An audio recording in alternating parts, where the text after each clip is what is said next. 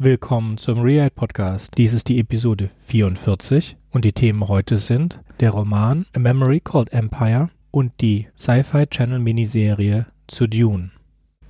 Aber davor erst einmal etwas in eigener Sache. Wir nähern uns jetzt in schnellen Schritten der 50. Sendung und in dieser 50. Sendung wollen wir etwas Besonderes machen. Wir würden gerne auf Community-Kommentare eingehen. Dafür haben wir eine Umfrage aufgesetzt, die erreicht ihr über rewrite-podcast.de slash podcast-umfrage. Es wäre ganz toll, wenn ihr die ausfüllen würdet. Noch mehr würde uns helfen, wenn ihr uns Bewertungen mit Kommentaren auf iTunes geben könntet und oder wenn ihr uns Kommentare auf anderem Wege zukommen lassen könntet, entweder per E-Mail oder per Twitter. Fantastisch wären auch Audiokommentare, die wir direkt in die Sendung einbauen könnten. Wir freuen uns sehr auf eure Beiträge. Hier ist der Sönke aus der Zukunft. Ich bin gerade beim Schneiden der Episode und habe gesehen, dass wir auf iTunes einen Kommentar haben, unseren ersten Kommentar. Und da wird vollkommen zu Recht angemerkt, dass wir, oder beziehungsweise vor allen Dingen ich, anstatt Trilogie immer Triologie sagen. Und ich verspreche hiermit Besserung. Trilogie, Trilogie, Trilogie. Ich habe jetzt sehr wahrscheinlich in dieser Episode auch Triologie anstatt Trilogie gesagt. Wenn ich die Stelle finde und wenn es möglich ist, das O rauszuschneiden, werde ich das tun. Ich muss jetzt aber gleich mal was verraten und zwar sind die Folgen 47 und 48 schon aufgenommen und geschnitten. Falls ich da das O extra drin habe, kann ich da jetzt leider nichts mehr machen. Ein zweiter Kommentar erreichte uns von Adam. Und zwar hat Adam festgestellt, dass eine unserer älteren Folgen, Love, Death and Robots, auf eine andere Folge verweist und dass Love, Death and Robots niemals anhörbar war. Das ist korrekt bis jetzt. Das wurde geändert. Ab jetzt könnt ihr die Folge Love, Death and Robot nachhören. Danke, Adam. Das war die Folge 11. Das ist also nur 30 Folgen her. Besser spät als nie. Herzlichen Dank an alle Kommentierenden. Und jetzt zurück zur Folge. Über A Memory Called Empire spreche ich jetzt mit Nils. Hallo Nils. Hallo. Nils, magst du dich kurz vorstellen?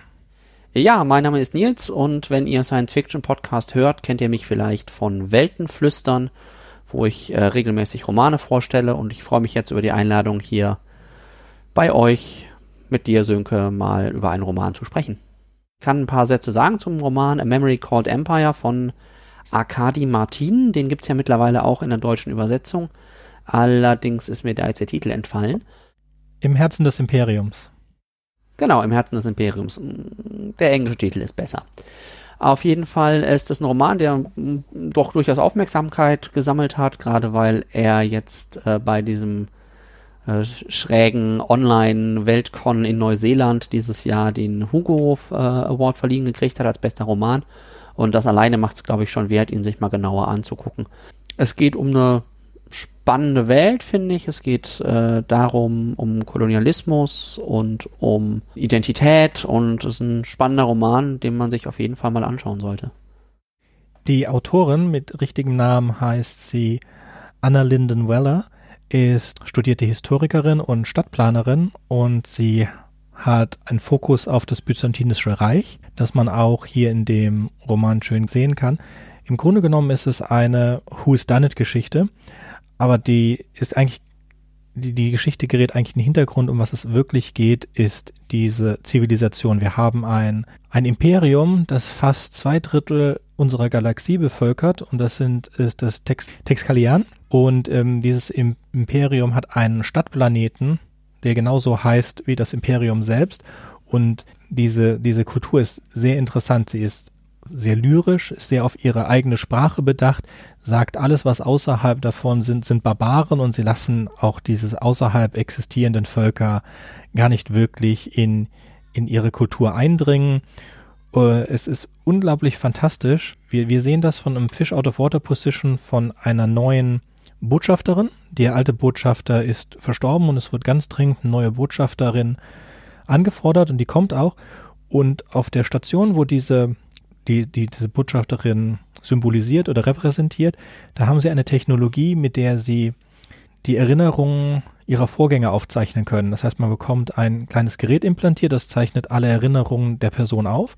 Und wenn die Person stirbt oder den Job nicht mehr macht, dann wird dieses Gerät entfernt und der nächsten Person eingepflanzt und damit kann sie auf die Erinnerungen zugreifen. Das ist wichtig, weil vor allen Dingen die Piloten über Erfahr äh, nur gut sind deswegen, weil sie so viel Erfahrung haben. Und das ist eine, eine Technologie, mit der sie eigentlich in der Lage sein sollte, gut sofort auf diesem Stadtplaneten Fuß zu fassen, aber sie hat nur ein 15 Jahre altes Backup und der Botschafter ist verstorben. Das ist die Anfangssituation, das lernen wir auch gleich auf den ersten Seiten des Romans. Und mich hat vor allen Dingen diese Zivilisation der Texkalani total in den Bann geschlossen. Ich hätte es mehr mit, mit China in Verbindung gebracht als mit Byzanz, aber es ist die, einfach die Geschichte eines, eines Imperiums, das zerfällt. Beziehungsweise ist der erste Teil einer Trilogie. Der zweite wird dieses Jahr wohl noch rauskommen und soll heißen A Desolation Called Peace. Ein bisschen mehr würde ich jetzt noch gern auf die, diese Texkalan und ihre ähm, Zivilisation eingehen und auch auf die Botschafter und ihre Imigo-Maschinen, wie sie ihre Gedanken auf, äh, Gedankenrekorder nennen. Wobei das ja nur die, diese eine Botschaft und diese, diese Imago-Maschinen, die kommen ja von der Station Le Cell, von der die Hauptfigur sozusagen nach äh, in die Stadt, ich kriege den Namen gerade auch nicht richtig raus, ähm, in die Stadt entsandt wird und das betrifft ja nur diese eine Person. Also diese Technologie ist in dem Reich nicht universell bekannt. Das ist, glaube ich, noch ein ganz, ganz spannender Punkt. Also Sie wollen sie auch nicht. Sie sind sogar dieser, dieser und jede Art von Cybernetic, äh, Cyborgs, jede Art von Cybernetisierung sind sie negativ eingestellt und sogar feindlich eingestellt, wozu es dann, da gibt's dann, gibt's dann zwei Rätsel, die wahrscheinlich in den nächsten Büchern äh, aufgelöst werden, über die wir jetzt auch nicht sprechen wollen, weil das Spoilers wären für die, für die Bücher. Also sie benutzen so ein, ein, ein so etwas wie Google Glasses, sie nennen das Skyhooks und die dürfen aber nur die Texkalani verwenden. Und die Butcherin darf das nicht verwenden und damit ist sie eigentlich von Anfang an komplett abhängig von ihrem Les Liaison. Ihre Liaison heißt Three Seacrest und genauso äh, die, in diesem Format eine Nummer, ein, ein Wort, so heißen alle Leute auf die, in dieser Zivilisation der Texkalani. Da gibt es zum Beispiel Three Lemon, äh, Seven Helicopter, und ganz extrem, was auch bei Texkalani gar nicht gut gern gesehen wird, ist äh, 32 All-Terrain Vehicle. War das ein bisschen übertrieben, ja. Und der Imperator heißt Six Directions, was ich schon extrem coolen Namen finde. Ja, das stimmt. Und man, man denkt anfangs, man kommt da überhaupt nicht rein. Aber so nach, nach so ein paar Seiten oder so ist, sind das absolut normale Namen. Und man kommt diese, diese Zivilisation ist so ansteckend interessant, ähm, mit ihrer, dieses, diese Ausbreitung, diese, dieser Imperator, diese ganze Technologie, dieses ganze Identifikation, auch diese Erklärung, dass wir sind, was wir entscheiden zu lesen. Also wir identifizieren uns über die Literatur, die wir uns ausgesucht haben. Was mich auch sehr wieder an China erinnert hat, weil da gibt es auch bestimmte Namen, die man seinen Kindern eigentlich nicht gibt, weil die Namen schon zu viel Gewicht tragen und damit also das Kind vorbelasten würden. Und das wäre auch was, das die Texkalani verstehen würden. Vielleicht, da schließt vielleicht auch dieser Punkt dran an, den du gerade schon mal so angedeutet hast, dass die so eine lyrische Kultur sind. Und das geht halt bis dahin, dass im Grunde Dichten ähm, und äh, ja nicht Reimen, aber äh, eben Gedichte produzieren so die höchste Form des kulturellen und künstlerischen Ausdrucks äh, ist, was eben auch ganz, ganz eng dann mit Identität verbunden ist. Also es gibt da irgendwie so ein, äh, wie heißt der, wie heißt das Ding? Buildings, glaube ich, ne?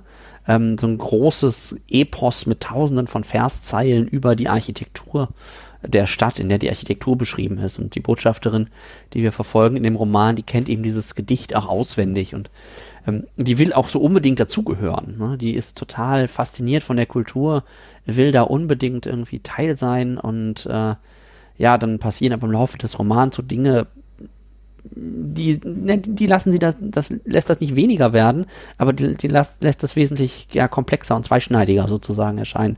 Ich will da jetzt auch nicht zu viel spoilern. Es hat ein sehr, sehr tolles Ende.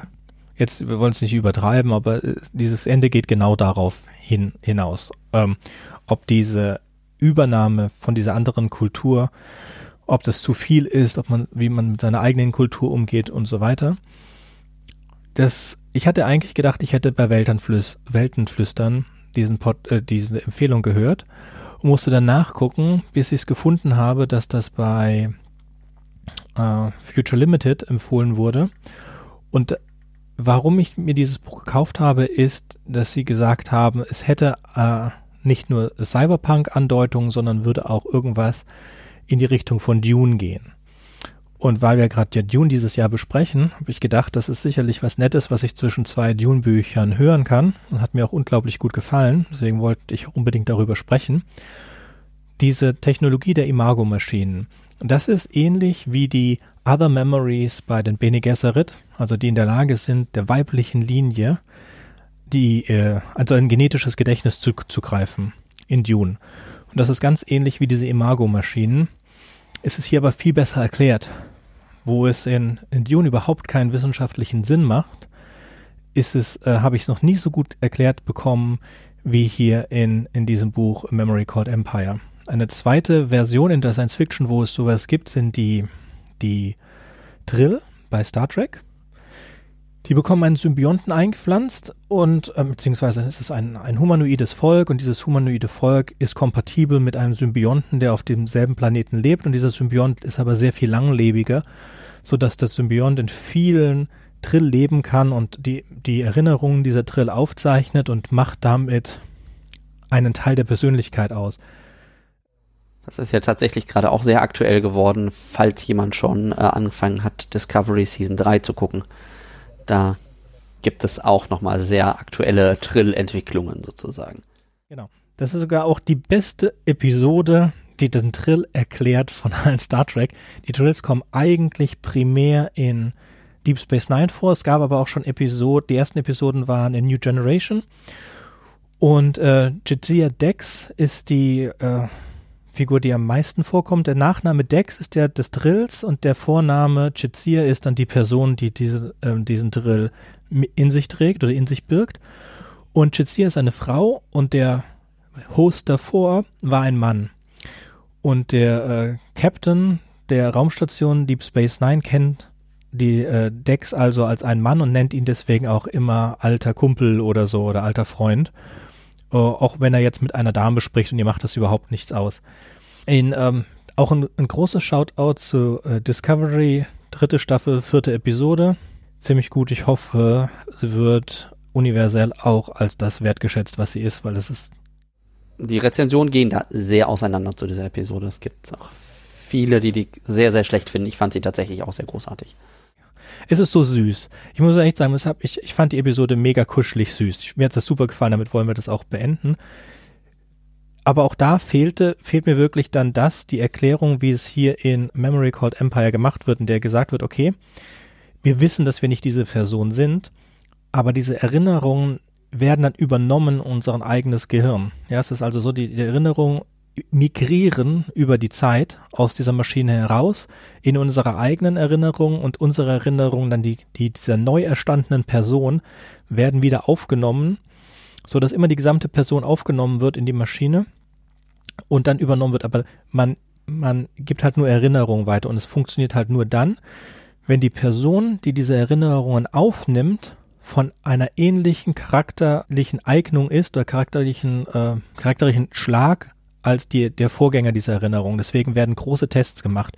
Also die Personen, auch wenn sie die Erinnerung nicht haben, sollten in derselben Situation ziemlich ähnliche Reaktionen zeigen. Sie sollten dieselben selben Dinge mögen und so weiter. Natürlich gibt es auch Unterschiede, aber man muss schon ein, vom Charakter her relativ identisch und kompatibel sein, ansonsten kann man mit diesen Erinnerungen nichts anfangen. Und das fand ich auch sehr, das muss man wirklich, das konnte ich jetzt nicht so gut erklären, wie es im Buch vorkommt. Das müsst ihr euch anhören oder lesen. Ist eine, eine absolute Empfehlung dafür. Und es erklärt Drill und äh, die, die, die Other Memories von Dune viel besser als in Star Trek und in Dune, wobei es in Dune wirklich schlecht ist. Wobei natürlich die Logik da, Logiken da auch andere sind. Ich meine, ähm, das funktioniert eben nicht nach der Logik, dass nur Erinnerungen übernommen werden. Bei, bei den Trill hast du ja schon auch einen, einen Zusammenfluss der Persönlichkeiten und nicht nur eine Übernahme der Erinnerungen. Also ich glaube, da sind einfach andere Logiken im Hintergrund. Ja, es ist aber es macht am meisten, also es macht, jetzt wenn wir jetzt, jetzt rein technisch gehen, macht es am allermeisten Sinn, wie es funktioniert in A Memory Called Empire, gefolgt von wie es funktioniert in Star Trek und wie es in Dune funktioniert, macht es null Sinn, weil Dune geht von ähnlich wie Andromeda von genetischen Erinnerungen aus. Und wir wissen jetzt, dass das nicht geht. Es gab. Ja, auch von mir eine Empfehlung, ähm, das Buch zu lesen. Ja, das ist eine schöne Kriminalgeschichte. Ich fand sie thematisch sehr, sehr spannend, weil sie gerade auch, ähm, tatsächlich habe ich so einen anderen, etwas anderen Fokus in der thematischen Wahrnehmung zu dem Buch als du. Bei diesen Imago-Maschinen war mir tatsächlich relativ egal. Ähm, ich mochte vor allen Dingen die, die Dynamik, im Grunde die politische Dynamik zwischen dem, zwischen dem Reich und äh, dem, dem Umland sozusagen, die, das, was da so drumrum liegt, ähm, was natürlich auch immer potenzielles Ziel von Erweiterungen ist, äh, was dann auch im Laufe des Romans eine ganz wichtige Rolle, Rolle spielt. Das fand ich tatsächlich für mich noch sogar noch den interessanteren Aspekt. Aber grundsätzlich auf jeden Fall lesenswert. Ich fand jetzt Hugo Gewinner ist vielleicht ein bisschen hoch, hochgegriffen für meinen, für meinen Eindruck, aber es ist ein sehr guter Roman. Ich verlinke noch einen Podcast, eine Episode des Podcasts Fall of Civilization über das Byzantinische Reich. Das ist sehr interessant, man muss aber drei Stunden mitbringen, um sich das anzuhören. Mhm. In der Folge von Future Limited wurde auch darauf eingegangen, dass die Geschichte Memory Called Empire nicht nur an Cyberpunk und Dune sehr erinnert, sondern auch an Ursula Le Guin's The Left Hand of Darkness. In Ursula Le Guin's The Left Hand of Darkness kommt ein Botschafter auf eine neue Welt und diese Welt hat eine für ihn vollkommen unterschiedliche ähm, Kultur, eine Kultur, in der Geschlecht komplett anders definiert ist, als das irgendwo anders im Universum der Fall ist.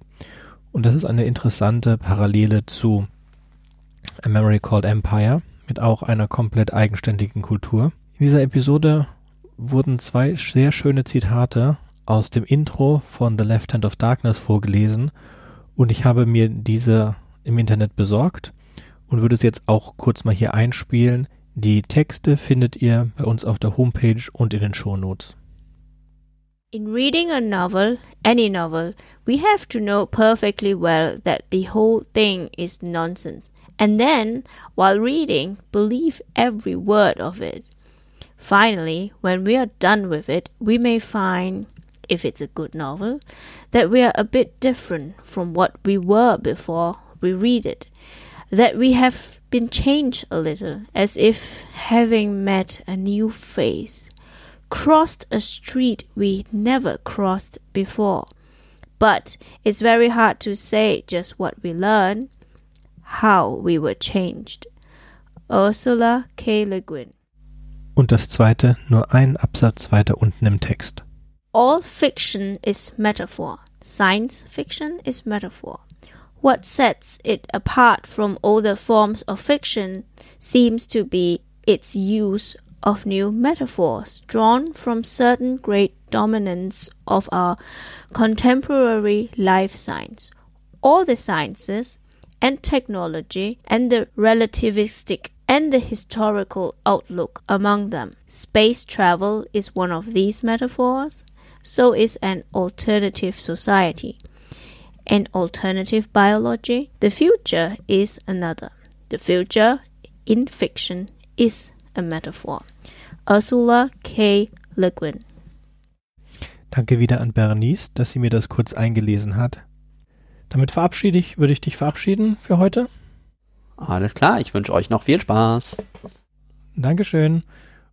So, wir wollten jetzt sprechen über die Sci-Fi Channel Miniserie zu Dune. Das sind insgesamt vier Filme. Die ersten beiden Filme behandeln das erste Dune-Buch. Der dritte Film behandelt den Herrscher von Dune und der vierte Film behandelt die Kinder von Dune. Zu all diesen Büchern haben wir bereits Folgen gemacht, auf die wir an dieser Stelle gerne verweisen möchten. Zu dieser kurzen Besprechung habe ich mir eingeladen Kai. Hallo Kai. Hi und Fabian. Hallo Fabian. Moin. Wollt ihr euch beide noch einmal vorstellen? Es ist ja schon eine Weile her.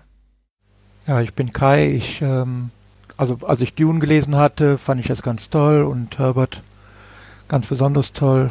Ähm, ich ähm, habe die Dune-Miniserie dann gesehen, als sie rauskam vor etwas über 15 Jahren. Ja, moin. Ich bin Fabian. Ich bin zum ersten Mal hier im Rewrite Podcast beim äh, richtigen Hauptthema dabei. Letzte Woche, also letztes Mal, als ich dabei war, war das äh, zu diesem Mandalorian extra. Ähm, ich habe die Dune-Miniserie gesehen, das erste Mal als ganz kleines Kind, also mit 10, 11 Jahren, als es gerade neu raus war und hier in Deutschland lief. Also ich kann mich da nicht mehr wirklich dran erinnern. Und äh, ja, das Buch hatte ich damals auch angefangen zu lesen, aber ich weiß gar nicht mehr, ob ich es zu Ende gelesen hatte. Auf jeden Fall, jetzt, wo ich älter bin, finde ich Dune total interessant und total klasse. Und äh, die Miniserie hat mir auch ziemlich gut gefallen, als ich sie jetzt nochmal gesehen habe. Ich war gerade in meinem ersten Studienjahr und in meiner ersten eigenen Wohnung in Mannheim mit meinem ersten eigenen Fernseher und habe die Werbung zu der Dune Miniserie für den ersten und den zweiten Film auf Pro7, glaube ich, gesehen und war absolut gehypt. Ich, ich erinnere mich noch, dass es eine der erfolgreichsten Miniserien des Sci-Fi Channels war, dass sie in Polen gedreht wurde, in riesigen Hallen und Soundstages und ich war absolut gehuckt. Ich bin auch ein großer Fan von Babylon 5 und deswegen, als ich es zum ersten Mal gesehen habe, fiel mir die, oder fielen mir die 3D-Effekte gar nicht negativ auf. Jetzt beim Wiederangucken muss ich sagen, dass ich doch einige Beschwerdepunkte habe, was die, vor allen Dingen das Kostümdesign und die Besetzung der Filme angeht. Aber ansonsten, was die Story, was die Story angeht, finde ich es eine relativ gute Zusammenfassung der ersten Trilogie. Das äh, fand ich beim ersten Sehen nicht so.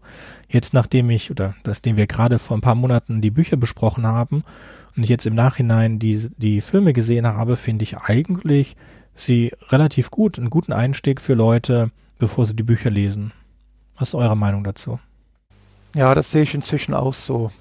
Äh, ich muss dazu sagen, ich habe jetzt die, ähm, was du den dritten Film nennst, äh, Sönke, habe ich nicht gesehen.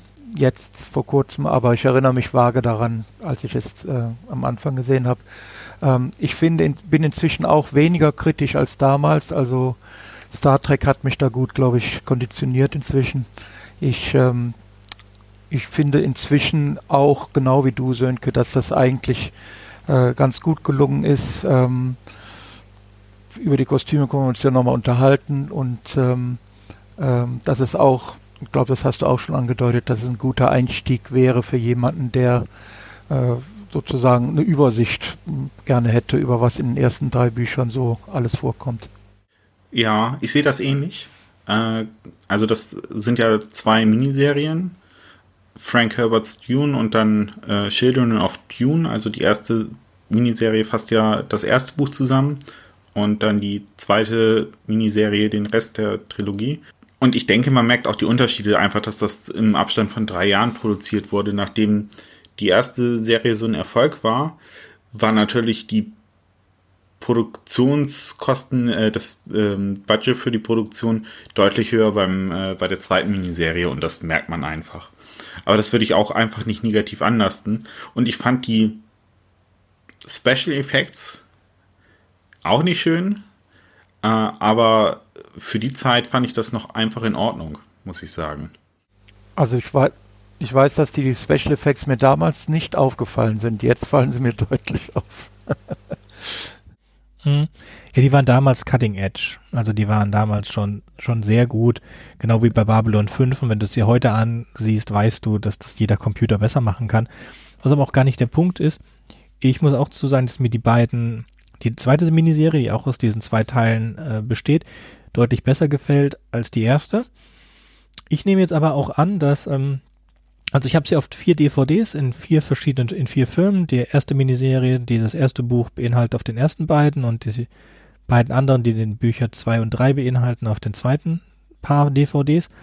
Und ich nehme an, dass äh, Denise Villeneuve auch so etwa den Umfang des ersten Filmes, den ersten Teil der Miniserie in seinem, seinem Dune 2020 verfilmt hat. Was ja auch das ist, was wir schon mal besprochen haben und äh, vermutet haben, dass es das sein könnte. Ähm, ich finde McAvoy fantastisch, auch wenn er nicht so viel zu tun hat als Leto der Zweite.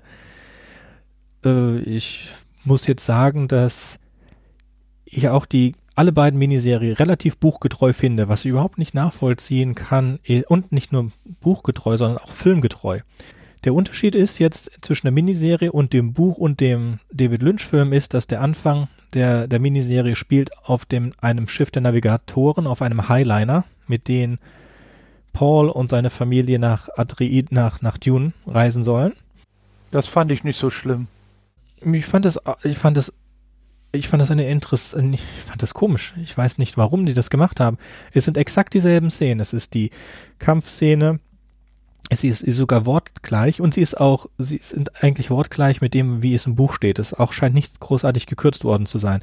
Nur anstatt dass diese Szenen auf Kaladan spielen, spielen sie direkt im Schiff. Und da man sonst von, da das Schiff überhaupt nicht vorkommt im Buch, verstehe ich nicht, warum man sich das gemacht hat. Man hat die, die, Szene von dem Navigator, der die beiden Planeten anklickt, damit sie dann den, den, den Raum falten können, das ist ja aus dem Film. Das ist ja nicht aus dem Buch. Das kommt da nicht drin vor. Die, diese Szene hätten wir ja trotzdem machen können. Es gibt also überhaupt keinen Grund, warum man nicht sagt, okay, dieser Teil spielt jetzt auf Kaladan. Ja, aber warum lässt man den auf dem, auf dem Highliner spielen? Das macht mich überhaupt keinen Sinn. Ich glaube, sie hatten nicht so viel Geld vielleicht äh, in dem ersten Teil und äh, ich denke auf dem Schiff die, die Hintergründe von diesem Weltraum, von dieser Weltraumkabine waren dann nicht so aufwendig, mussten sie nicht so aufwendig filmen. Aber genau das macht überhaupt keinen Sinn. Das sind nämlich alle Szenen, die in der Burg gespielt haben im Film, wo du auch nichts gesehen hast. Deswegen ist ja mein Punkt, ob jetzt diese wir hätten jetzt gar nicht gewusst, dass dieser weiße Raum nicht auf Kaladan ist. Wir hätten einfach nur ein Bild äh, haben müssen von Kaladan, Planet, und dann hast du diese, diese ganzen Innenshots und dann bist du, und dann sagst du, oh, jetzt fliegen wir hoch, dann siehst du diesen, diese Animation von dem Shuttle, das nach oben fliegt, dann bist du plötzlich da drin, dann hast du die Animation mit dem Navigator und dann bist du fertig. Ich verstehe es, also es macht jetzt auch von Kosten überhaupt keinen Sinn. Na, vielleicht war ja die Ausstattung beim Lynch-Film den, den Machern jetzt von der Serie ein bisschen zu üppig. Da hatten sie Angst, da hatten sie Angst, was die Fans dann sagen würden, wenn sich das nicht leisten können. Vielleicht haben sie auch einfach gesagt, das ist ein Sci-Fi-Film und wir brauchen mehr Raumschiffe. Ja, das kann, das kann sein, hat ihn aber auch nicht mehr als fünf Minuten gebracht.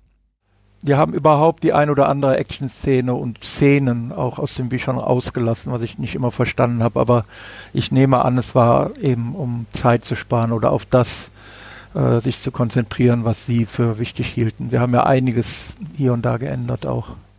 Also was zum Beispiel? Mir wäre jetzt nichts aufgefallen beim zweiten Mal gucken.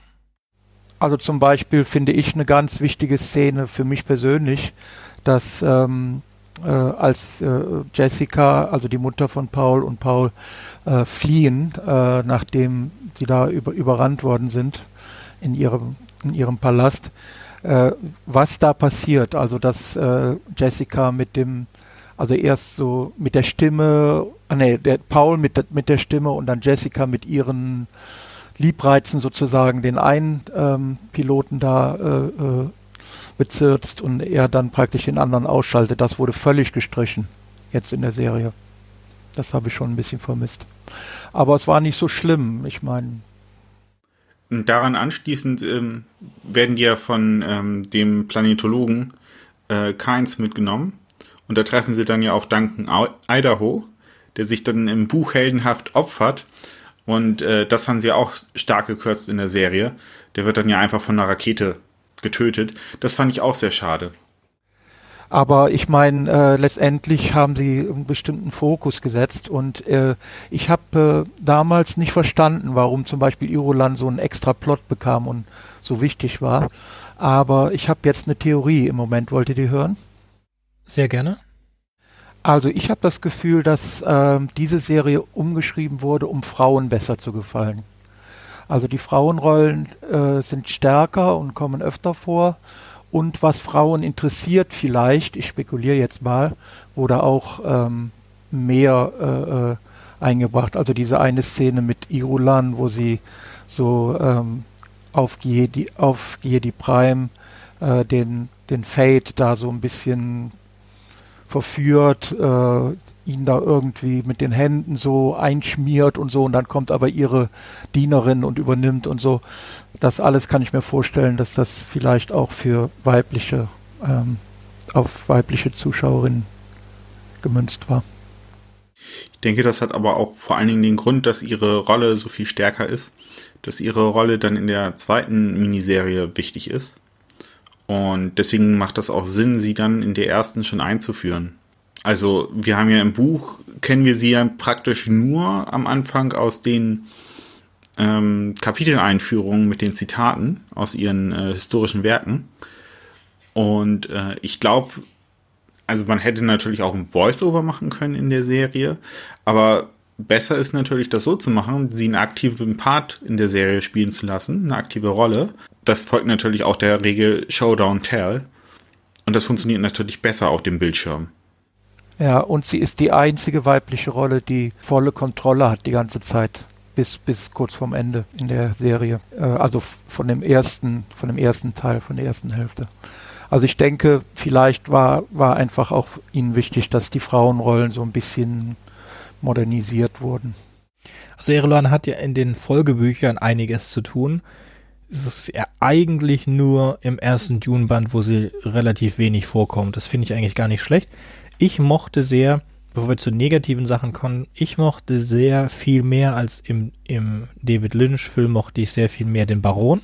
Den fand ich viel mehr buchgetreu. Ich mochte Mistraban kommt weder im Buch noch in beiden Filmen besonders viel vor.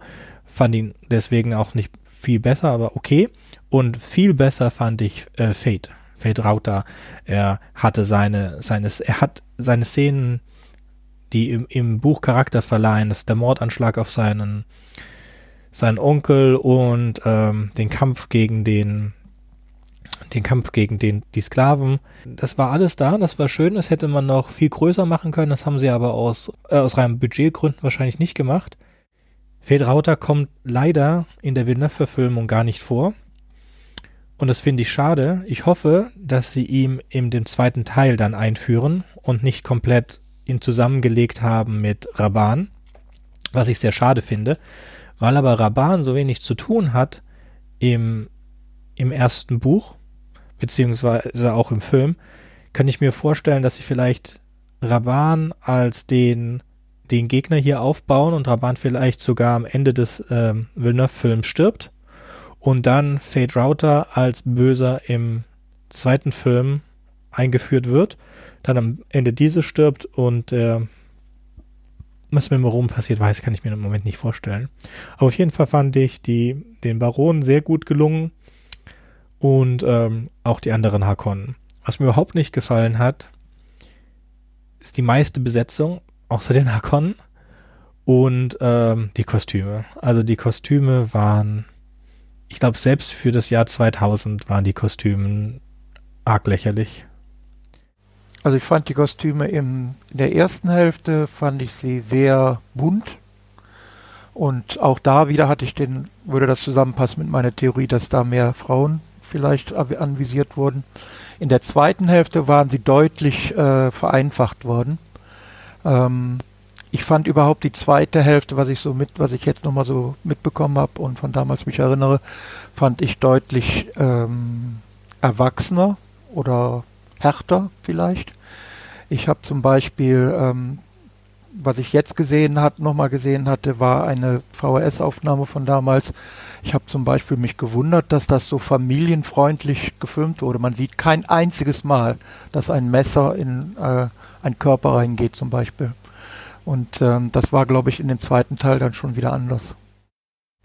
Also ich glaube, der erste Teil war, sollte mehr so familienfreundlich sein und hatte deshalb so viele bunte Farben. Und im zweiten Teil, äh, also in dem äh, Herrscher von Dune und Kinder von Dune Teil, war es dann deutlich äh, moderner, sage ich mal, also mehr so ein, ein Farbschema. Nee, ich denke, dass die Farbgestaltung im, äh, in der ersten Miniserie sehr gut gelungen ist, in gewisser Weise, weil die es geschafft hat, sehr gut die unterschiedlichen Fraktionen zu unterstreichen. Also wir haben auch in Anlehnung an den Lynch-Film, haben wir die Harkonnen ja in Rot gehalten und wir haben gleichzeitig auch immer, wenn die Harkonnen-Szenen kommen, haben wir eine gekippte Kamera, was nochmal unterstreicht beides. Visuell, es ist auch immer eher düster gehalten. Das sind die Bösen. Das sind diejenigen, die intrigieren. Das funktioniert natürlich super, super. Was nicht so toll dabei ist, dass sie dann auch die ähm, homophoben Untertöne des Originals mit übernommen haben. Was einmal beim Baron vorkommt und äh, das ist mir in der Serie dann auch das erste Mal richtig aufgefallen. Ähm, der Stachel von Fate Rauter im Endkampf, das ist dann natürlich so, als ob er mit äh, seinem Penis ähm, dann Paul Atreides äh, penetrieren würde und der wehrt sich dann dagegen. Das ist natürlich symbolisch total stark aufgeladen. Was meintest du mit dem Original? Ja, also im Buch ist das ja so äh, auch beschrieben, dass er halt an seinem Gürtel einen Stachel hat, mit dem er dann dieser Stachel ist vergiftet und mit diesem Stachel will er dann, während er auf ihm liegt, Paul Muad'Dib äh, penetrieren. Und symbolisch ist das natürlich ganz klar, worauf das hinausläuft. Das habe ich noch.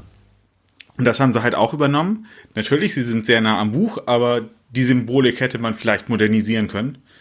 Äh, aber sonst so die ähm, Gestaltung äh, der Kostüme, das sind jetzt wirklich so Fantasy-Kostüme. Die erinnern so richtig an die Kostüme, die auch Anfang des 20. Jahrhunderts, auch nee, des 19. Jahrhunderts zum Teil ähm, designt wurden, dann um eine Art, ja, also wenn wir uns die Schweizer Garde zum Beispiel angucken im Vatikan, daran erinnert das, oder wenn wir uns die Soldaten ansehen, die in äh, Griechenland ähm, das Parlament bewachen, die haben auch so Fantasieuniformen. Und das scheint mir so daran angelehnt, an diesen Art Spätrenaissance-Stil, Barock-Stil. Ähm, das ist eine Designentscheidung, die kann man gut finden oder nicht gut finden. Das sieht bisschen lächerlich aus teilweise. Aber was halt gut funktioniert, ist die unterschiedlichen Fraktionen auseinanderzuhalten. Wir wissen genau, das sind die Harkonnen. Wir wissen genau, das ist, sind die Truppen vom Haus Korinota. Wir wissen genau, das sind die Truppen von Duke Leto. Äh, das funktioniert schon sehr gut und ähm, das äh, ist im zweiten Teil nicht so eindeutig, in der zweiten Miniserie. Die, die Sadoka konnte ich, die Sadoka konnte ich wegen ihrer, sag ich mal, mittelalterlich aussehenden, wegen diesen schief, schiefen, wie nennt man das, äh, Hüten, konnte ich echt nicht ernst nehmen. Und wenn ich auch leider überhaupt nicht ernst nehmen konnte wegen ihrer Ausstattung, war die, ähm, die alte äh, Mutter Gaius. Die Gänsen Bene Gesserit. Ich habe das sind auch meine Primärprobleme. Also die, die Erkennung, fein. Ich finde sogar, dass sie die Sandwürmer relativ gut gemacht haben. Ähm, Farbpaletten habe ich überhaupt kein Problem mit, aber wirklich die Sadoka sind, sind lächerlich und die, die geehrten Mütter auch. Vor allen Dingen werden die geehrten Mütter werden in schwarzer Tracht immer beschrieben. Und da hätte man sich dran halten können. Man hätte sie auch dadurch, indem man sie schwarz-weiß macht, also wie Priesterinnen oder wie, wie halt Nonnen, hätte man sie auch einfacher erkennen müssen. Aber mit diesen, diesen hochgestellten Teilen und diesen, dieser, dieser komischen Haarperücke, das ist, ist wirklich nicht ernst zu nehmen. Ich muss dann sagen, ich denke, für das, für das Haus Corino mit dem Lila sind sie in die richtige Richtung gegangen und auch mit dem Rot von den Hakon. Aber es wurde halt nicht besonders gut umgesetzt. Also zumindest beim Baron trägt in der Verhörszene mit dem ähm, mit dem alten Baron, äh, mit dem alten ähm, Duke trägt er so ein, ein kleines Elektroteil vorne dran.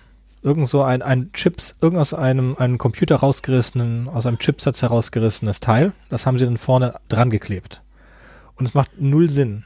Also es ist einfach, es ist, ist, ich weiß, es ist sehr wahrscheinlich ein, ein Problem des, des Budgets, dass sie gesagt haben, okay, wir brauchen sehr, sehr viele Kostüme für sehr, damit, damit sich das anständig aussieht, damit wir viele Leute haben und äh, dann brauchst du halt 50 Kostüme für Navigatoren. Und ich finde auch die Idee, die hinter den Navigatorenkostümen steht, am besten, die erinnern mich sehr an Jodorowskis Vision zu Dune.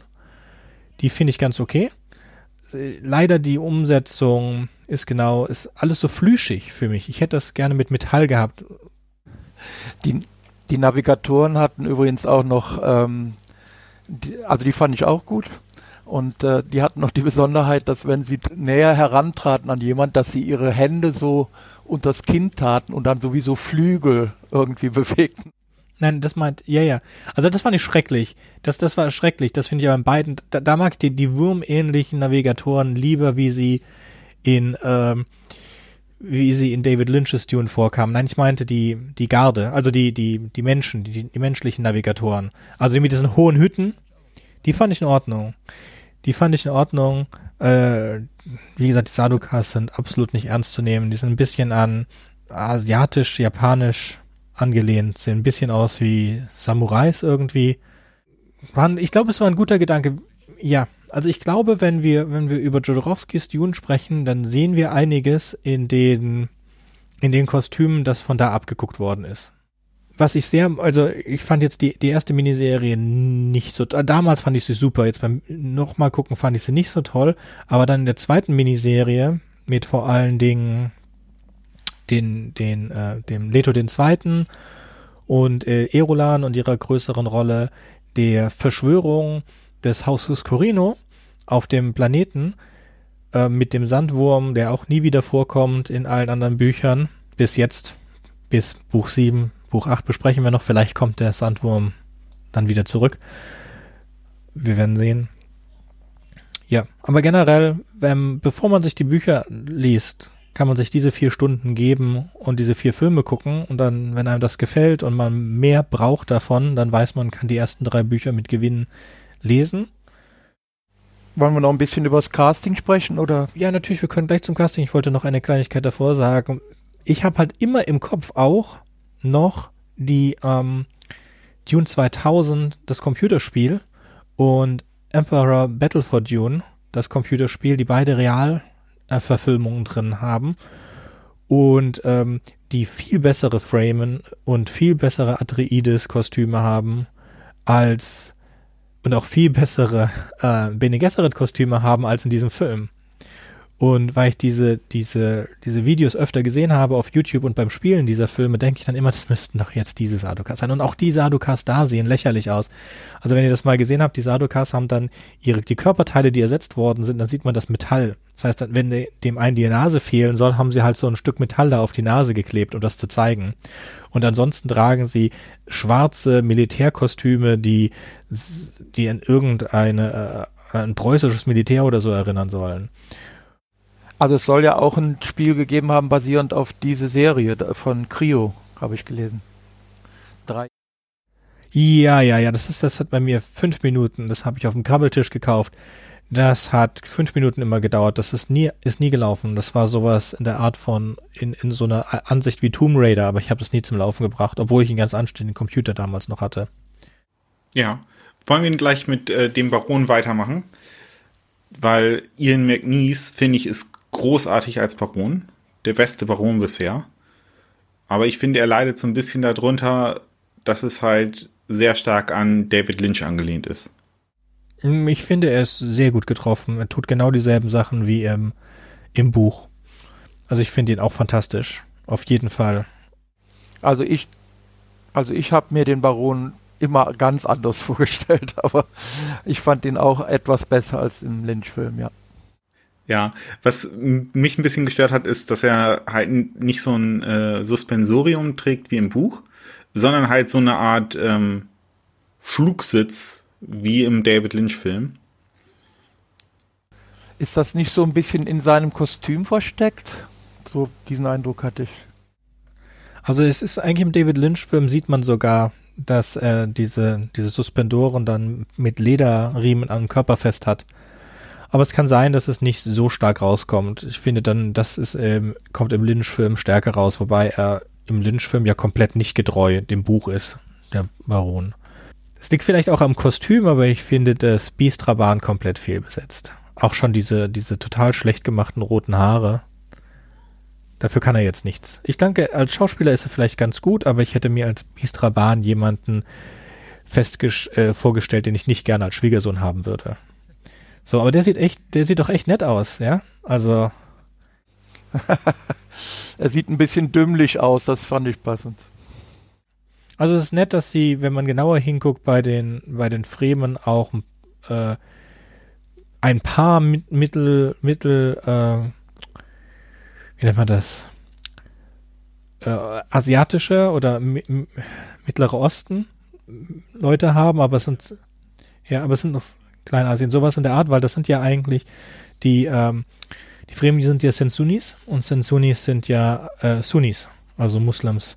Und sie haben auch seit tausenden von Jahren auf dem Planeten gelebt und sind des, müssten eigentlich deswegen sehr verhärmt und eher dunkelhäutig sein. Und das ist ja im David Lynch-Film überhaupt nicht der Fall. Ich, hier diese Mehrheit ist, ist auch klar. Sie haben in Polen gedreht, das heißt, sie haben polische, polnische ähm, Laiendarsteller verwendet und die sind nun mal im, in der großen überwiegenden Menge äh, eher mitteleuropäisch. Aber es gibt ein paar, wenn man auf die, in den Massenszenen sieht man die ganzen, die ganzen polnischen Statisten, aber wenn man so auf einzelne Headshots geht, versuchen sie schon diejenigen rauszusuchen, die eher dunklere Haut haben, was ziemlich gut passt. Also im Allgemeinen hatte ich das Gefühl, dass sie beim Casting versucht haben, eben gegen typische ähm, Typen zu casten. Äh, zum Beispiel diese Bar Barbara Kodatova, die Chani gespielt hat. Die fand ich war überhaupt nicht, wie ich mir Chani vorgestellt hatte ursprünglich. Aber jetzt beim erneuten Sehen habe ich gedacht, eigentlich so mit, mit, äh, mit feministischeren Ansichten von heute ist es völlig okay. Sie ist etwas größer und, und sag mal, stärker gebaut als Paul, aber Paul ist ja nun mal, wird ja ganz deutlich im Buch eh zumindest als klein beschrieben. Insofern war das okay. Er ist ja 14 Jahre alt. Und Chani auch. Das sind beides Kinder. Aber nicht in der Miniserie, oder? In dieser, in, in dieser Miniserie kommt der Alec Newman jedenfalls deutlich älter. Hm, ich würde sagen 24 oder so. So kam er mir vor. Ich habe jetzt nicht geguckt, wie alt er damals wirklich war. Also in der zweiten Hälfte äh, äh passt das ein bisschen besser. Und ich muss allgemein sagen, der Schauspieler, den Schauspieler fand ich viel besser in die Rolle passend als äh, Kyle McLachlan in dem Lynch-Film. Also sind beides nicht meine. Ich denke, dass die, ich bin eigentlich schon ziemlich überzeugt von dem Casting von Denis Villeneuve ist, ohne den Film je gesehen zu haben, nur mit dem kleinen Trailer und der Liste fand ich das schon sehr schön. Ich mag Uwe Ochsenknecht überhaupt nicht als Dilgar. Ja, nichts gegen Uwe Ochsenknecht. Der, Uwe Ochsenknecht hätte den Duke Leto hätte er gerne spielen können, aber doch nicht den, doch nicht Stilgar. Ich fand, der hat seinen Job als Stilgar ziemlich gut gemacht. Also ich finde Stilgar in der zweiten Miniserie auch besser besetzt äh, als mit Uwe Ochsenknecht. Aber ich fand, der hat richtig gut geschauspielert. Also der hat das richtig gut rübergebracht. Das, das will ich gar nicht in, ich denke, mit dem, was sie bekommen haben, das sind anständige Schauspieler, die, die tun das richtig. Aber es ist einfach nicht eine Person, die ich da äh, so besetzt hätte. Also ich hätte gern halt mehr andere Charakter, also Menschen, die mehr gezeichnet sind. Bei Chani nehme ich das nicht ab, dass sie gezeichnet ist von der Wüste, von, von Wasserknappheit. Das glaube ich ihr nicht. Auch dann in dieser, dieser barbusigen Szene, die ich, hey, als, als 20-Jähriger sicherlich ganz toll fand, als 14-Jähriger hätte ich sie noch cooler gefunden. Aber, mh, mm, nee, fand ich Irolan fand ich fantastisch.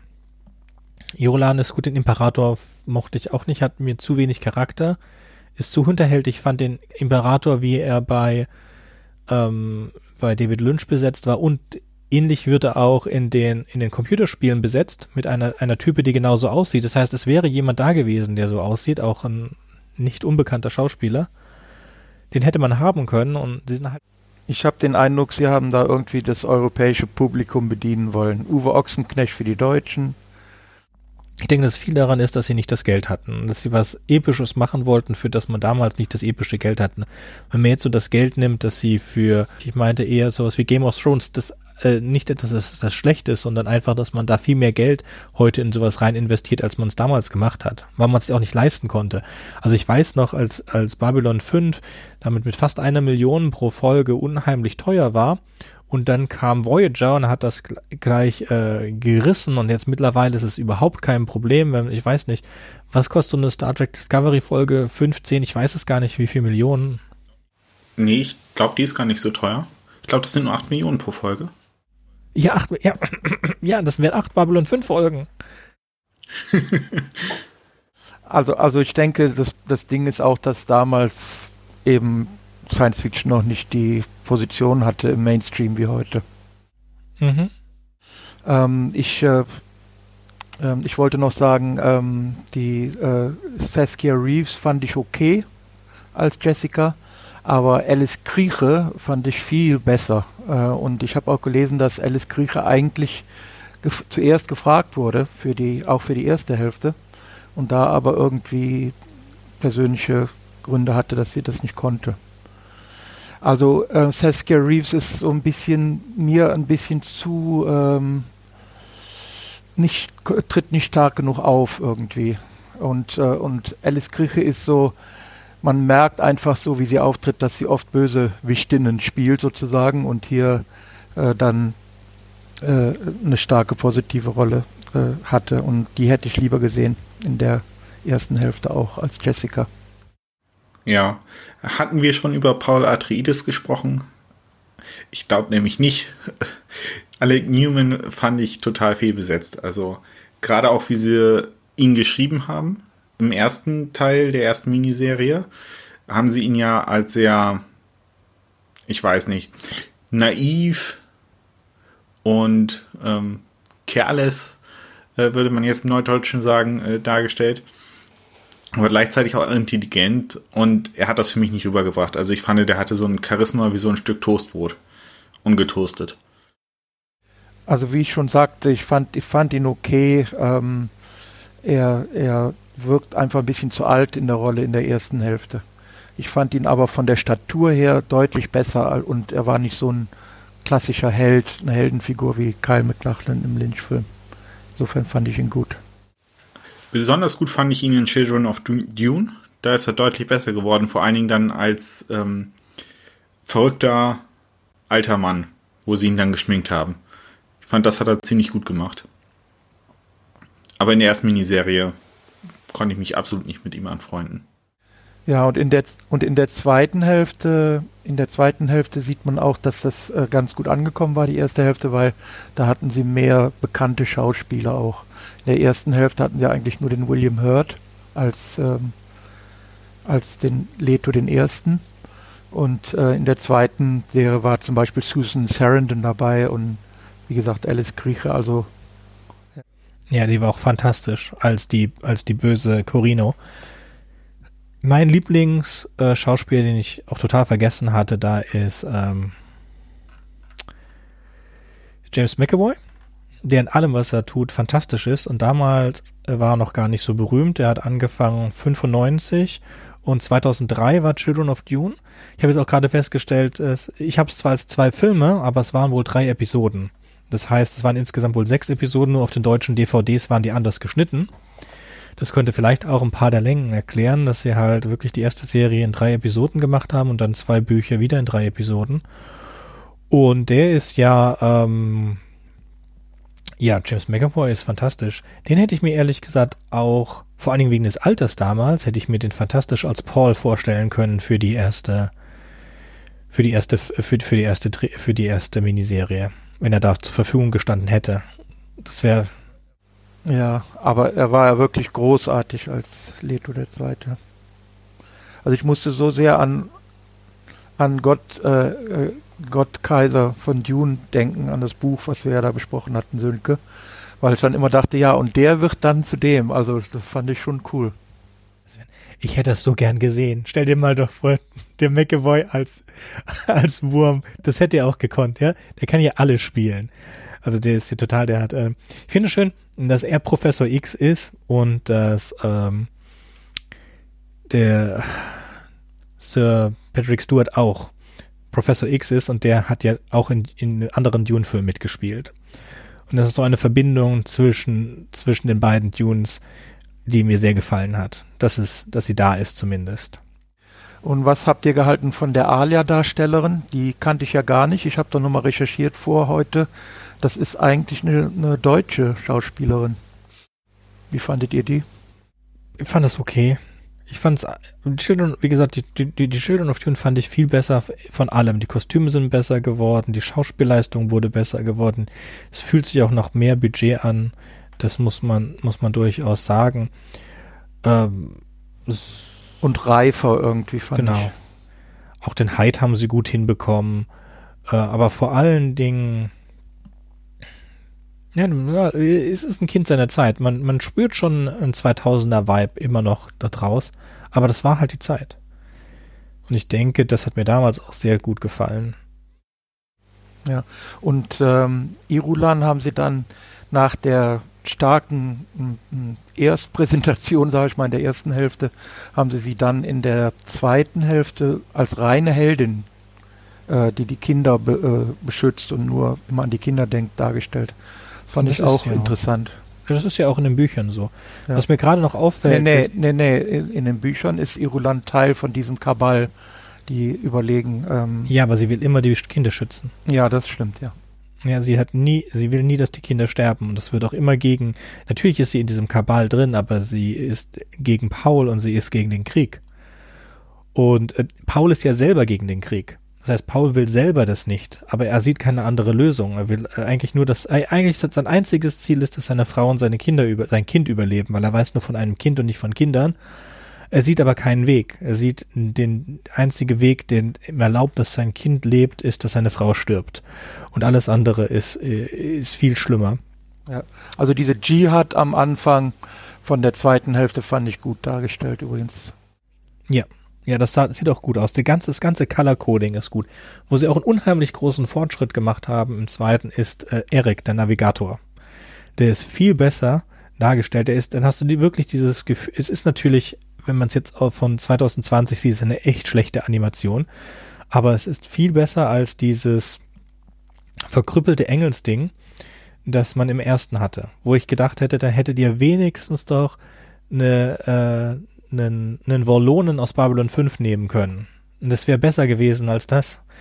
Weil ich hatte echt Angst, habe gedacht, das, ja, Aber insgesamt, äh, also bin ich äh, jetzt nach dem erneuten Sehen, das was ich gesehen habe, doch viel noch positiver, deutlich positiver, als ich in Erinnerung hatte zu diesen Miniserien und kann sie ehrlich gesagt empfehlen. Also für jemanden, der auf die Stelle einsteigen will, ohne die ähm, Bücher lesen zu müssen, ist es vielleicht gar nicht so schlecht, das zu empfehlen. Ich sehe mir gerade nochmal eine Animation von einem Wurm an und einem Transporter und muss wirklich sagen, im Vergleich zu dem, was wir in der ersten Miniserie gehabt haben, ist es viel besser in, in allem. Also das ist natürlich bei weitem nicht, was man heute so hat, aber es ist viel besser. Es ist auf jeden Fall. Und du äh, hast halt relativ wenig Zeit, die du brauchst. Das heißt, du hast 90 Minuten und hast dann ein ganzes Buch mit 800 Seiten oder so zusammengefasst bekommen und da ja sehr viel innere Monologe in den Büchern vorkommen und sehr viele Sachen, die nicht wirklich die Geschichte voranbringen, sind die Kürzungen auch zu vertreten. Also ist eine absolute Empfehlung von mir, vor allen Dingen die zweite Miniserie Children of Dune, sich die anzugucken, bevor man die Bücher liest. Was ich nicht ganz verstanden habe, äh, ich habe, das ist schon länger her, dass ich äh, Buch 2 und 3 äh, in der Hand hatte. Äh, und ich kann mich eigentlich daran erinnern, dass ja eigentlich äh, im ersten Buch das Ziel der Fremen war, aus Arrakis, der Wüste, einen Planeten zu machen mit Wäldern und Seen und allem. Aber jetzt in der zweiten Miniserie Children of Dune sind es halt genau die äh, Fremen, die halt wollen, dass Arrakis ein Wüstenplanet bleibt. Ich habe das eigentlich so in Erinnerung gehabt, dass halt ähm, Paul ähm, den Traum der Fremen verrät, ähm, aus Arrakis eine lebende Welt zu machen, um halt diesen goldenen Pfad zu erreichen und äh, den Dschihad durchzuführen, äh, der halt dafür notwendig ist. Ich das machen. Lass mich ein bisschen ausholen. Einmal, die Fremen sind die großen Verlierer in Dune. Und wir sprechen vom ersten bis zum Gottkaiser, weil danach sind zwar noch zwei Bücher von Frank Herbert, aber echt Spoiler, die sind schlecht. So, der, der eigentliche Dune-Zyklus kann man sich drauf oder können wir uns drauf einigen, sind die ersten drei Bücher plus der Gottkaiser. So, die, die Geschichte der ersten drei Bücher ist, folge keinem charismatischen Führer. Der erste charismatische Führer und der erste Fehler, den die Fremen gemacht haben, nach einem Haufen Fehler, die sie davor gemacht haben, weil es gibt ja Bücher darüber, wie sie nach Dune gekommen sind und es steht auch in der Enzyklopädie drin. Wenn man sich die gesamte Reise der Fremen ansieht, dann ist das nur eine Reihe von Fehlern, Fehlern, Fehlern. Eigentlich müssten sie es besser lernen. So sind auf diesen Keins gestoßen, den Planetologen. Und der wollte unbedingt diesen Planeten verstehen und, aus, und hat ihnen gezeigt, dass man aus diesem Planeten äh, ein Wunder, ein, ein, ein, ein Biotop machen kann, einen wunderschönen Planeten, weil er hat herausgefunden, dass es eigentlich keinen Grund gibt, dass dieser Planeten eine Wüste ist. Ja, er wusste natürlich nicht, dass der Grund die Sandtrout sind, also die, die Vorformen der Sandwürmer, die alles Wasser äh, einschließen und vernichten, dass das der Grund ist, warum der Planet so, so, so trocken ist, ja, weil es gab wirklich keinen keinen logischen äh, wissenschaftlichen Grund. Und der Typ war halt so absolut in in seiner Wissenschaft aufgegangen, dass selbst die Fremen, die gedacht haben, okay, das ist ein Verrückter, lasst ihn uns töten, und dann haben sie dann einen aus ihrer Mitte herausgesucht und er sollte ihn töten und er ist auf ihn zugegangen und er hat dann ähnliches gemacht, wie ich glaube Aristoteles war das, der zu dem Römer gesagt hat, stör meine Greise nicht. Und er hat einfach den Mann, der ihn töten sollte, zur Seite geschoben und hat gesagt, stopp, lass mich äh, erklären, ich bin ja gerade in meinem Monolog drin und du nervst ein bisschen. Und das fanden sie so unglaublich, dass er diesen Angriff auf sich überhaupt nicht ernst genommen hat, weil er einfach nicht drin war, dass sie angefangen haben, ihn zu folgen.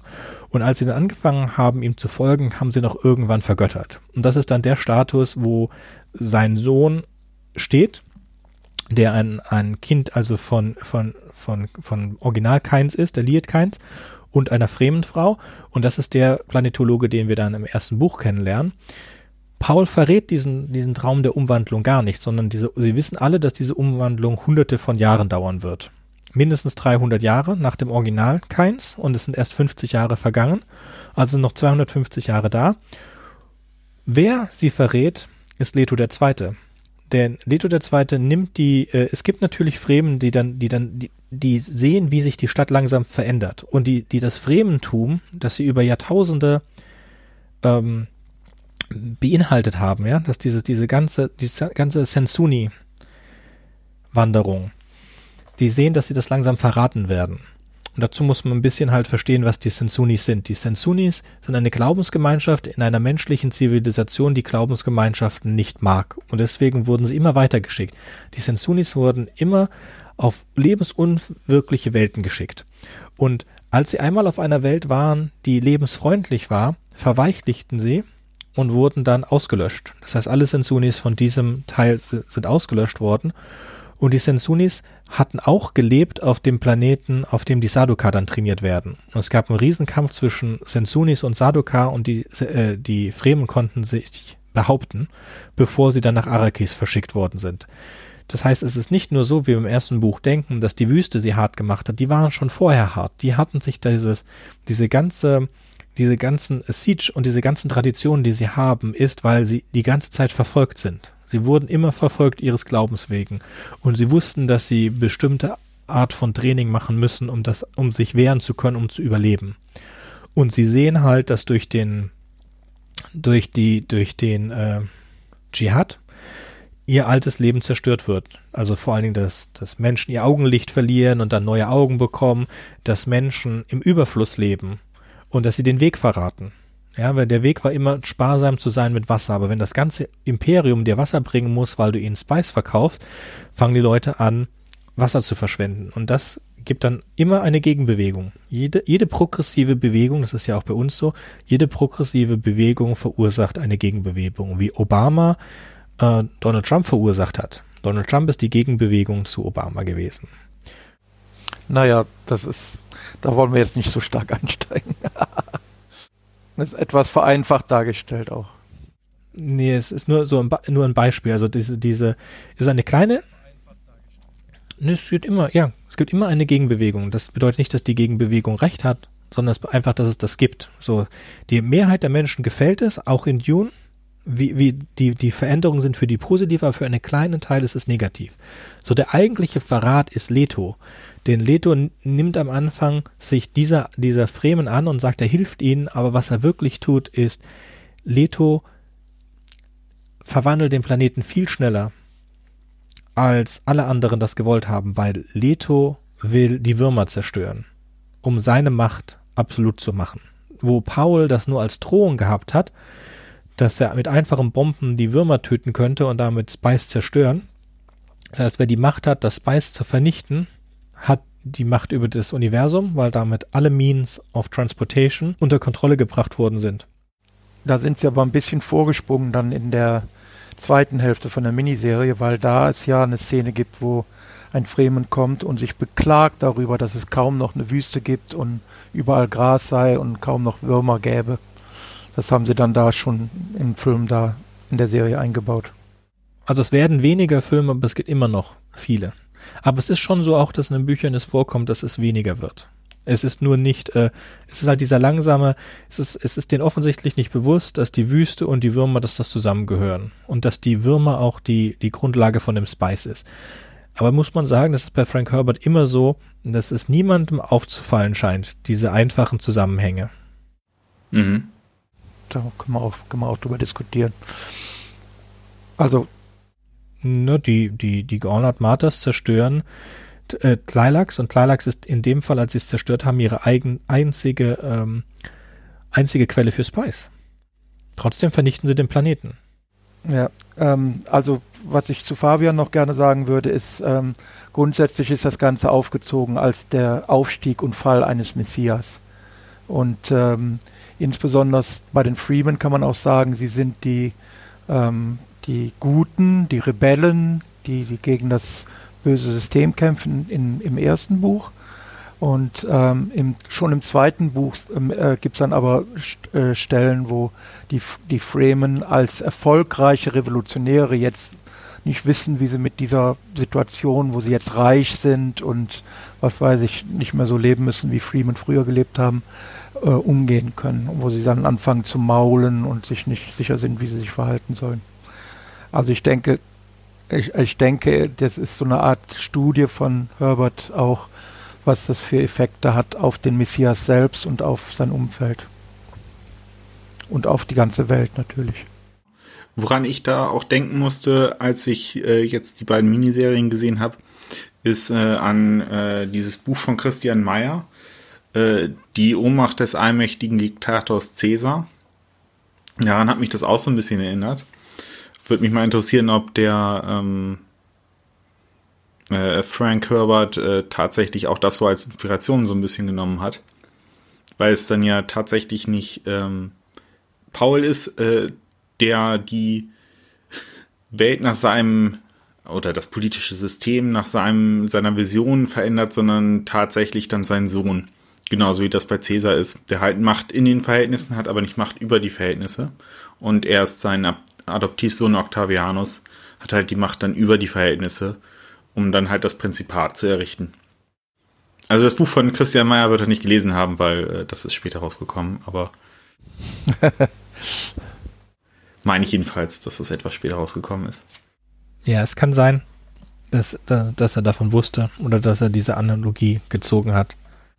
Also ich sag mal, Governance oder wie immer man das heutzutage auf Deutsch sagt, schon eines der Hauptthemen von Frank Herbert in mehreren Büchern, mehreren Reihen. Ja, es kommt auch relativ häufig in den Büchern vor, dass ein Zitat gebracht wird, gebring, gebracht, ach Gott. Es kommt relativ häufig vor, dass in den Büchern ein Zitat vorkommt, das in diese Richtung geht, dass Paul ähm, die Zukunft zwar sehen konnte, aber nicht wie er entkommt. Und das ist der Unterschied zwischen ihm und Leto dem Zweiten, seinem Sohn. Es gibt noch, gibt andere Dinge, die auch in diese Art kommen, zum Beispiel diese Prägebor, also diese Frühgeborenen, die schon im, im Mutterleib die äh, Vorerinnerungen, die Erinnerungen, die genetischen Erinnerungen haben, die wurden ja von den Bene Gesserit als Abscheulichkeiten verurteilt und auch getötet. Und es wurde immer gesagt, dass diese vernichtet wurden durch die Erinnerungen. Und dann die Erklärung, die sie ähm, haben, wie, Paul, äh, wie, wie, wie Leto der Zweite und seine Schwester damit klargekommen sind, ist halt, dass ähm, sie sich Schutz aus den Erinnerungen gesucht haben, was nicht wirklich eine Erklärung ist, was eigentlich mehr bedeutet, dass alle diese Leute, die Abscheulichkeiten gewesen sind, inklusive Alia, gerettet hätten werden können. Das kommt, ist so ein, so ein, so ein Einschub, der kommt über die Bücher immer mal wieder vor, kommt aber auch vor allen Dingen vor, kurz bevor Alia stirbt als Verrückte. Ende von Children. Also in der Miniserie äh, wird das ja so dargestellt, als ob das mal so oder mal so äh, sich entwickeln kann und dass es bei Alia sich wohl nicht so gut entwickelt hat. Fand ich eigentlich auch okay. Ich meine, bei, bei der, dem Konstrukt von Herbert in Children of Dune sind ja die Zwillinge auch immer eine starke Stütze füreinander. Ne? Also insofern sind die da besser dran als Alia. Also ich denke, es ist einiges gekürzt. Ich muss sagen, es ist bei Frank Herbert nicht immer alles logisch vor allen Dingen dann, ja, diese Vorerinnerungen. Was mir auffiel, äh, auch bei der Serie und hat mich dann erinnert wieder an die Bücher, die ich ja Children of Dune schon eine Weile her erst zuletzt gelesen habe. Äh, Herbert, Herbert äh, streut immer wieder völlig neue Ideen und neue Entwicklungen rein. Jakurutu und so weiter. Also ich fand das schon, fand das toll. Also ich muss sagen, ich habe mich gefreut, das jetzt nochmal zu sehen und ich glaube, ich werde mir dies, das auch als DVD beschaffen dann. Ja, nochmal die Frage an dich, Fabian. Würdest du es denn auch empfehlen? Eher als äh, so als Einstieg für jemanden, der es noch nicht kennt, oder was würdest du empfehlen? Ich würde das auf jeden Fall empfehlen. Ich denke, das ist auch zugänglicher als das Buch tatsächlich, weil das Buch ist echt schon halt in die Jahre gekommen vom Schreibstil her. Ist auf jeden Fall deutlich mehr, größer, dicker. Man darf aber nicht vergessen, dass das auch die Zeit schon war, 2003. Da waren schon alle drei Herr der Ringe draußen. Und damit können sie leider nicht mithalten. Aber das ist auch eine ganz andere Nummer vom Preis. Für was damals im Fernsehen gelaufen ist, ist es noch immer fantastisch. Ja, und man sollte vielleicht noch sagen, der Sci-Fi Channel ist kurz danach kollabiert und wurde dann zu Sci-Fi mit den zwei Ys und hatte teilweise ganz andere Inhalte. Also der ursprüngliche Sci-Fi Channel war ein Versuch, Science Fiction ernsthaft ähm, zu produzieren und ich denke, dass diese, diese beiden Serien waren so mit die letzten Versuche. Aber sicherlich auch die erfolgreichsten Versuche. ja, das auf jeden Fall auch. Ja. Man kann sich natürlich eine Welt vorstellen, in der sie den Gottkaiser gemacht haben. Und dann Ketzer von Dune und spätestens dann wären sie pleite gegangen. Ja, schade.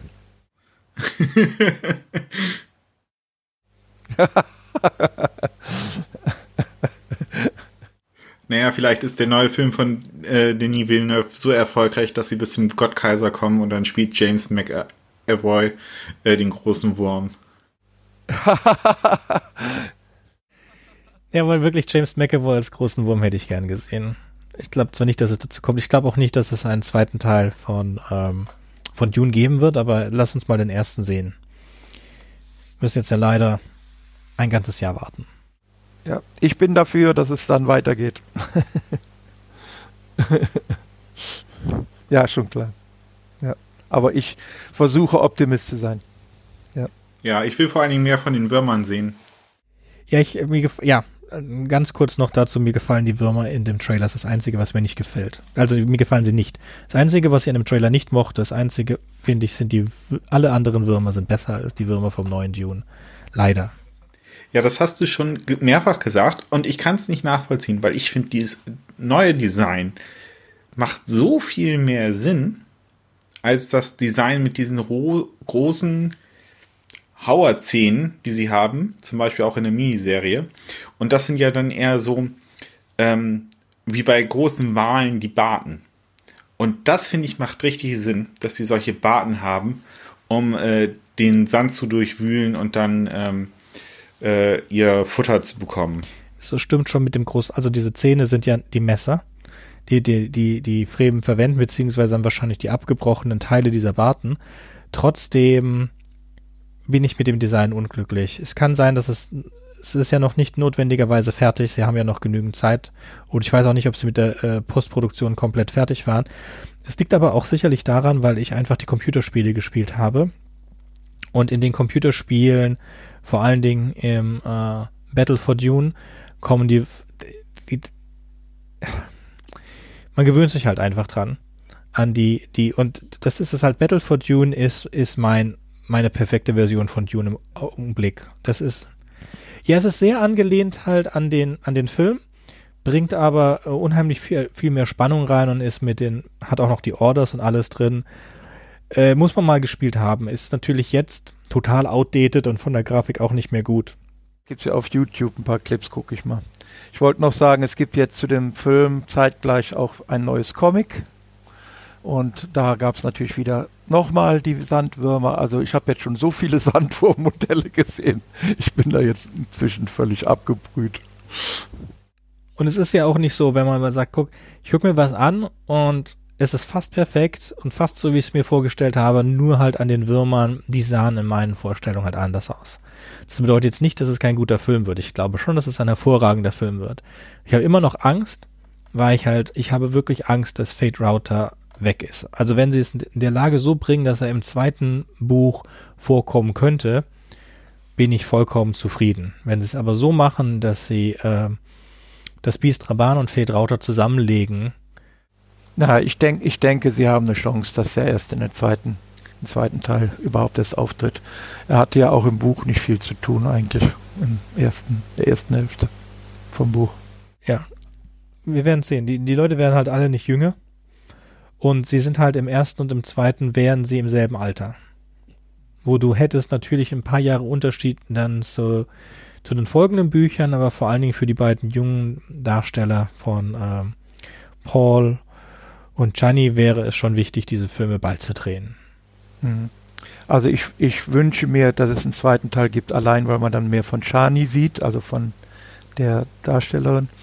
Und was ich auch cool finde, ist, da Liet Keinzer jetzt dunkelhäutig ist, müssen natürlich auch Leto 2 und Ganima dunkelhäutig sein. Das finde ich cool. Ja, ich Liet auch. Also das macht doch viel mehr Sinn. Ich fand immer, finde immer blöd, dass der, der Planetologe, der wenigstens zur Hälfte Freme ist, dass der irgendwie hellhäutig ist, war immer ein Problem für mich. Also ganz generell, der Trainer sieht fantastisch aus und ich fühle mich jetzt richtig schlecht, dass wir jetzt ein Jahr lang nichts davon sehen werden. Wenn wir Glück haben, das ist ja das nächste. Aber da wollen wir jetzt gar nicht drüber philosophieren, haben wir schon oft genug gemacht. Lass uns mal lieber ins Bett gehen. Als Marvel-Fan ist man da trainiert, Sönke. Ja. Okay. Als DC-Fan eher. Okay, dann, dann noch irgendwelche letzten Worte für heute? Dann würde ich sagen, lassen wir es damit sein. Und beim nächsten Mal reden wir über Dune 8. Und euch höre ich hoffentlich wieder zu Jodorowskis Dune. Gucken wir mal. Tschüss. Tschüss. Auf Wiederhören.